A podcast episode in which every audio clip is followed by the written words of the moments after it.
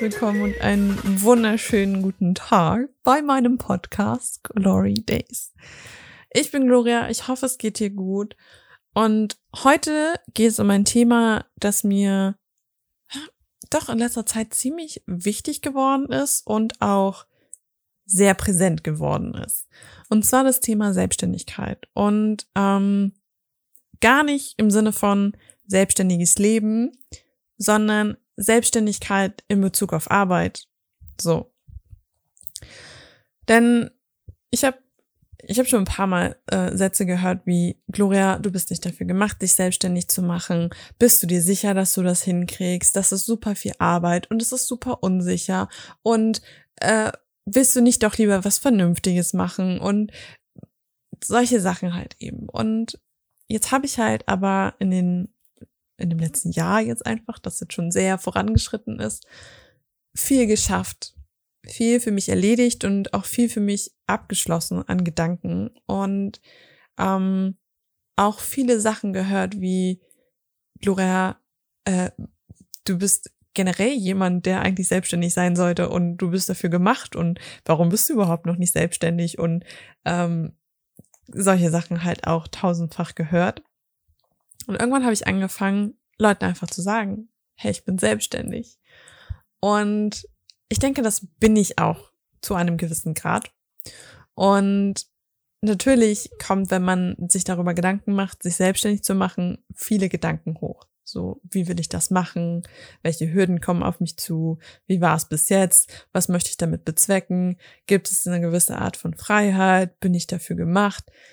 All sowas. Und die Fragen haben sich halt für mich halt immer wieder im Kreis gedreht und ich habe sehr viel mit meinem mit meinem Coach darüber gesprochen und am Ende bin ich zu dem Schluss gekommen, es gibt gar gar keine andere Lösung für mich. Also das das muss so funktionieren.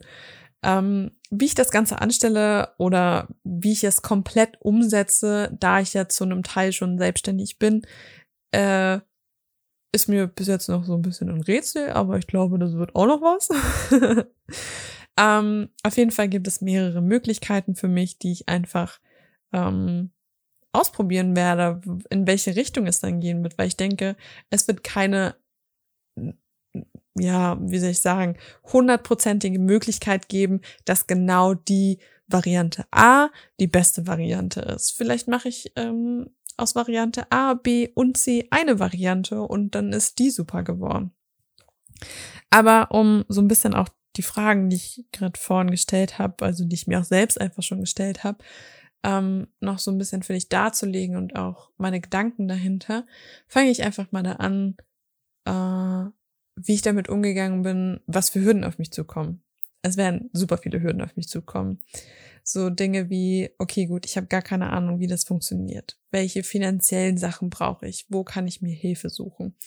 Und mein erster Step in solchen Sachen war, Hürden aus dem Weg zu schaffen oder drüber hinwegzusteigen.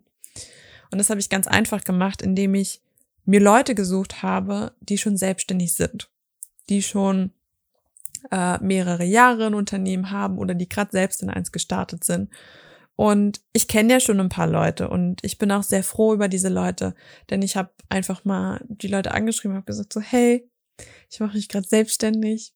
Wie sieht's aus? Ich habe da ein paar Fragen, kannst du mir helfen?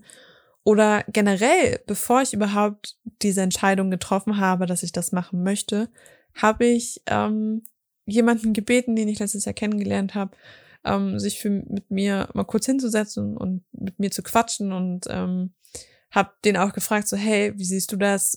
Bin ich eher Freelancer oder bin ich doch eher selbstständig? Und habe da auch sehr ausführliche Antworten von ihm bekommen und ähm, auch viele Tipps, die vielleicht im ersten Moment hart geklungen haben, wie ähm, du musst darauf achten, wie, wie, du investierst. Du musst so und so viel Geld machen, damit du auch davon leben kannst. Du musst das Geld weglegen.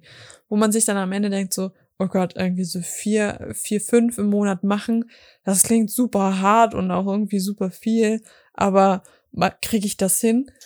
Und im Endeffekt ist es genau das, was ich in der Folge über Wertschätzung auch gesagt habe.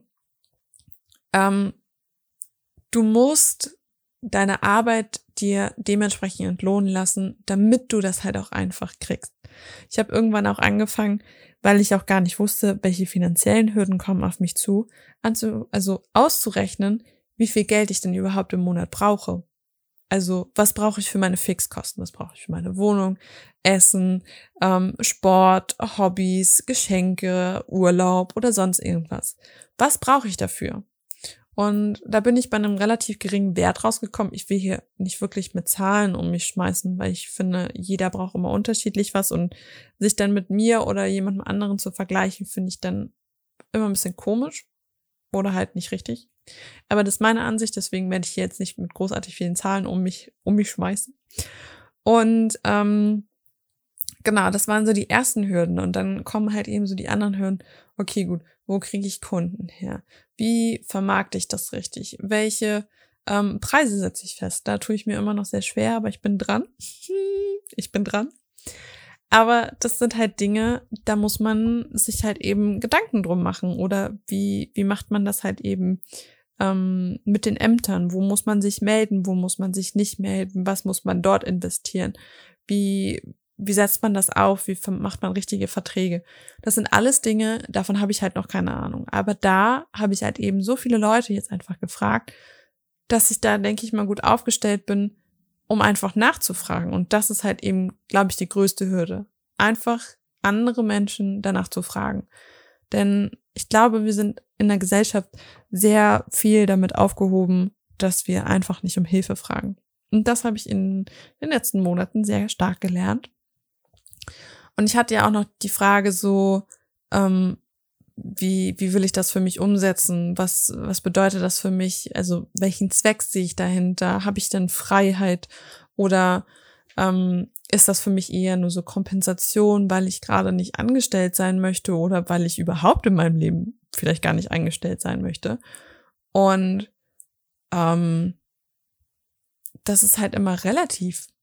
Also man kann man kann sich ja jedes Mal einen anderen Gedanken dahinter machen. Ich habe äh, jemanden, die möchte halt Frauen in ihrer Selbstständigkeit helfen, ihr Licht scheinen zu lassen. Und das ist ein super schöner Auftrag. Und ich habe für mich jetzt aber noch nicht richtig rausgefunden, was ist mein Auftrag direkt formuliert. Also ich möchte in dem Bereich Podcast bleiben und auch in, in dem Bereich Videoschnitt und ähm, Social Media halt noch mehr lernen und halt auch ähm, ja, neue, neue Dinge ausprobieren und mich da weiterentwickeln. Und was ich mit meiner, mit meiner Selbstständigkeit, glaube ich, bezwecken möchte, ist die Freiheit in meinem Kopf.